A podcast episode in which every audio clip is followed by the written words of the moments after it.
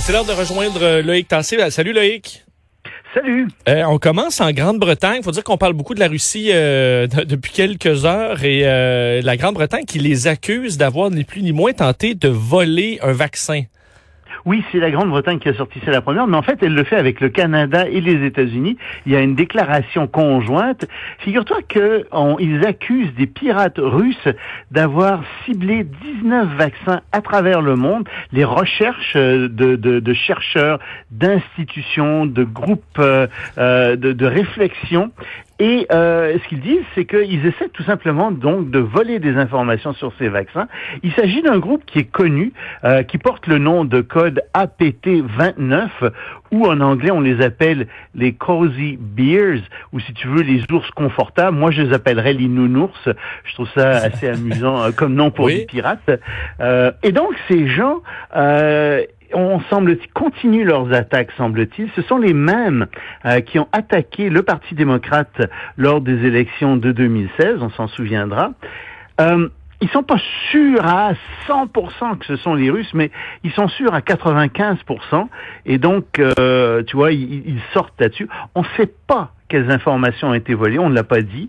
On ne sait pas même si ils ont réussi à voler des informations, euh, mais disons que c'est une pierre de plus euh, qui s'ajoute au lourd dossier euh, de, de, de la Russie. Mais c'est quand le même du piratage. le, Loïc, ce dossier de la, de la COVID-19 au début, je me souviens, en les premières, les premiers jours, on se disait, hey, c'est la, on a enfin un ennemi commun, euh, le monde entier, et euh, malheureusement, on découvre que c'est c'est rapidement chacun pour soi. Et là, le désir d'être le premier à avoir le vaccin, de sécuriser des doses pour son pays, et aussi d'avoir le, le, le prestige, le poids politique d'avoir été les premiers, ça amène un paquet de pays à faire des, des bassesses pour être les premiers. Là.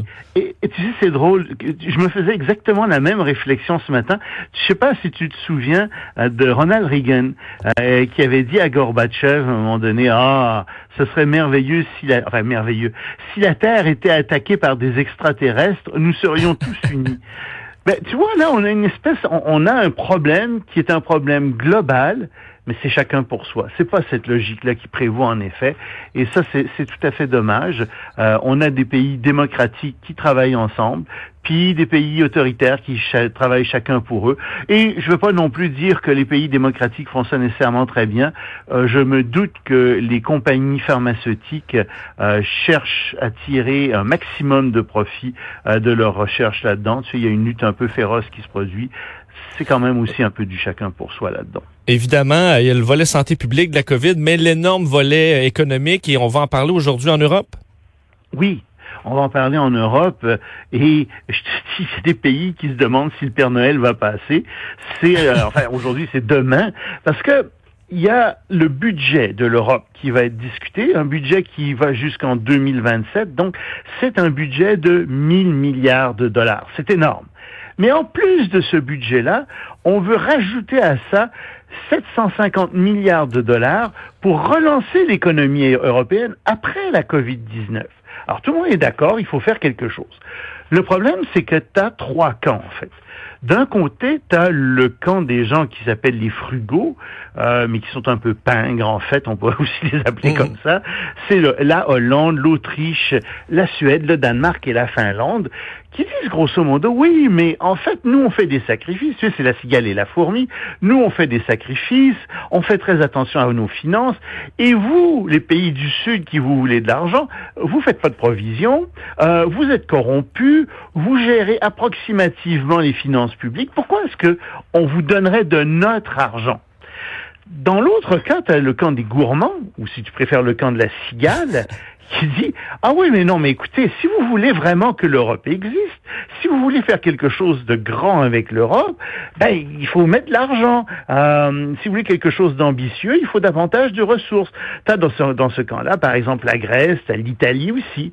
Et entre les deux, t'as d'autres pays comme la France et l'Allemagne euh, qui disent oui, euh, effectivement, il faut faire attention. On voudrait bien vous aider, mais il faut pas trop aider. Alors, on va discuter de tout ça. Puis a un autre enjeu qui est venu se greffer à celui-là. Tu sais, on avait parlé de la, de la- on parle des fois de la Pologne et de la Hongrie. On dit qu'il y a une dérive politique en Pologne et en Hongrie.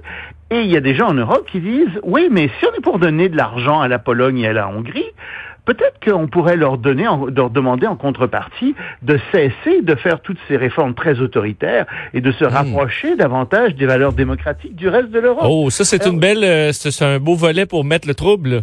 Oui, écoute, j'allais dire, tu imagines, tu imagines le micmac là-dedans. Euh, on pense pas qu'il va y avoir une décision qui va être prise demain. Ça serait extrêmement étonnant. Euh, les discussions vont s'étirer dans les prochaines semaines. Il va y avoir un autre sommet d'ici la fin du mois. Mais c'est très important, on en a déjà parlé, pour l'Europe d'arriver à prendre une décision là-dedans.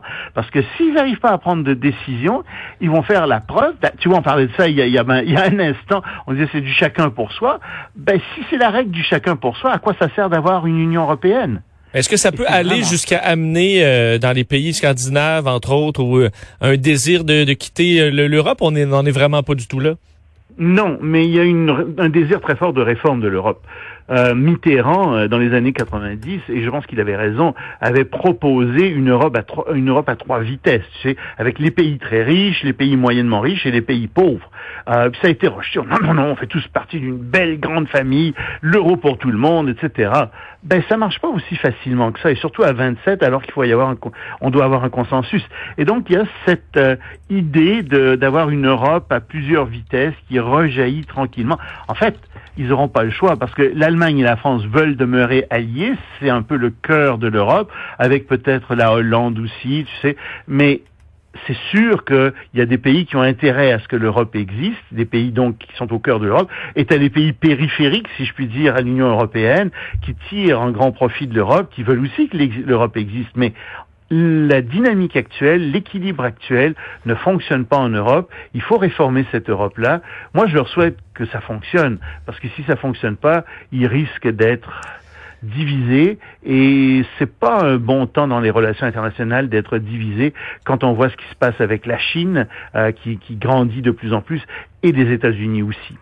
Chez nous, quand un parti est au pouvoir une dizaine d'années, là, on commence à trouver, euh, trouver que c'est long, que le parti est usé. Euh, à Singapour, euh, ça aura pris plus de temps avant de commencer à parler d'un remplacement.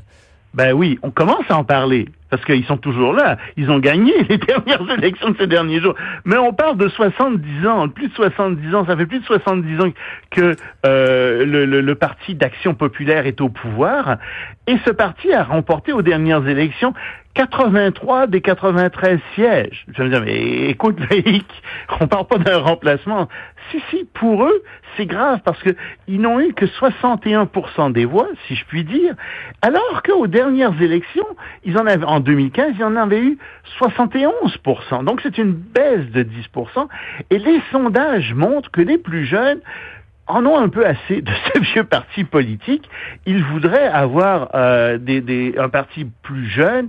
Ils voudraient avoir un parti euh, qui, qui, qui s'occupe davantage euh, d'eux. Et, et, ça, ça commence à, inquiéter très sérieusement donc euh, le parti d'action euh, populaire. Il faut dire que c'est un parti qui est très très autoritaire. Euh, Singapour est un peu une pseudo-démocratie dans la mesure où on peut pas vraiment critiquer le gouvernement et encore moins les gens qui sont au pouvoir. Et c'est aussi, les gens l'ignorent souvent, c'est une ville-État qui est complètement sous le contrôle de sociétés parapubliques, un peu comme Hydro-Québec. Ils ont 60, plus 60 gigantesques sociétés d'État, et ces sociétés d'État font véritablement la pluie et le beau temps économique à Singapour. C'est un modèle très, très particulier. Donc, tout ça est un petit peu remis en cause par les plus jeunes et on commence à dire à Singapour, ben, peut-être que ça nous prendrait véritablement un parti d'opposition qui pourrait remplacer le parti euh, d'action populaire qui est là depuis 70 ans. Ce serait peut-être une bonne chose. Évidemment, le Parti d'action populaire dit mais attention, vous n'y pensez pas, les investisseurs étrangers n'auront pas confiance si vous êtes là, etc.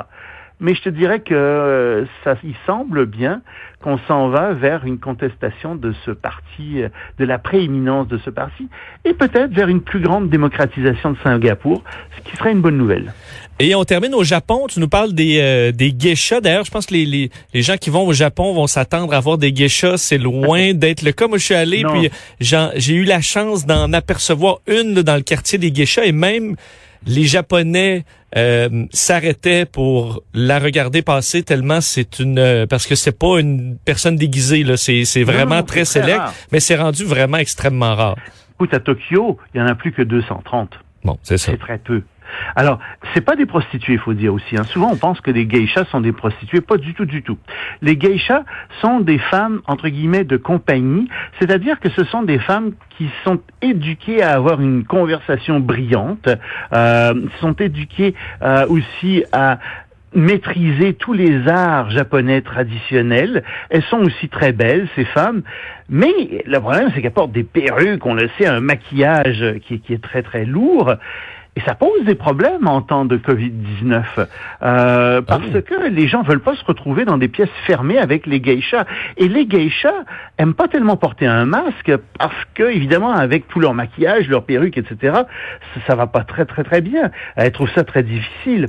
Et en plus, ben, la conversation brillante qu'elle faisait, c'était une conversation qui était assez rapprochée parfois. À deux mètres de distance, c'est plus difficile d'avoir une belle conversation.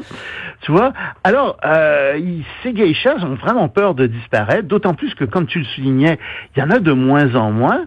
Euh, ça coûte très cher d'abord de devenir une geisha, tu sais, c'est il faut s'éduquer dans toutes sortes de, de, de, de, de disciplines. Oui, parce qu'il faut apprendre, entre autres, des instruments de musique traditionnels, des choses qui, pour plusieurs, prendraient euh, des années. Là, ils en maîtrisent plusieurs, des écritures, des c'est fait quand même fascinant. La poésie, la littérature. Je te dis, elles doivent avoir une conversation étendue. Puis tu sais, les hommes sont supposés s'asseoir auprès des geishas. Autrefois, en fait, c'est parce qu'il y avait des mariages forcés et que les hommes ne les épouses qu'ils voulaient, ou les épouses choisissaient encore moins les hommes qu'elles voulaient. Et donc les geishas euh, étaient un peu le portrait de l'épouse idéale, si tu veux en dehors évidemment des activités sexuelles. Et, c'est pour ça que euh, les geishas existaient. Et euh, évidemment, elles se sont cantonnées dans une espèce de rôle très très traditionnel qui n'existe plus euh, véritablement comme tel. Et effectivement, malheureusement, les, les geishas, l'institution des geishas est en train de mourir tranquillement et on se demande si euh, la Covid-19 va pas être le coup de grâce euh, finalement qui, qui, qui va hmm. amener cette institution à disparaître. Parce que je lisais, tu sais, pas un numéro geisha, ils arrivent là, il faut vraiment des contacts, c'est dans la haute société, certains clubs assez fermé. Euh, pour euh, c'est vraiment même un peu mystérieux pour les Japonais eux-mêmes qui connaissent l'histoire beaucoup mieux que nous. Euh, c'est mais malheureusement une tradition qui qui s'efface tranquillement. C'est ça, voilà. Loïc, c'est un plaisir. On se reparle demain.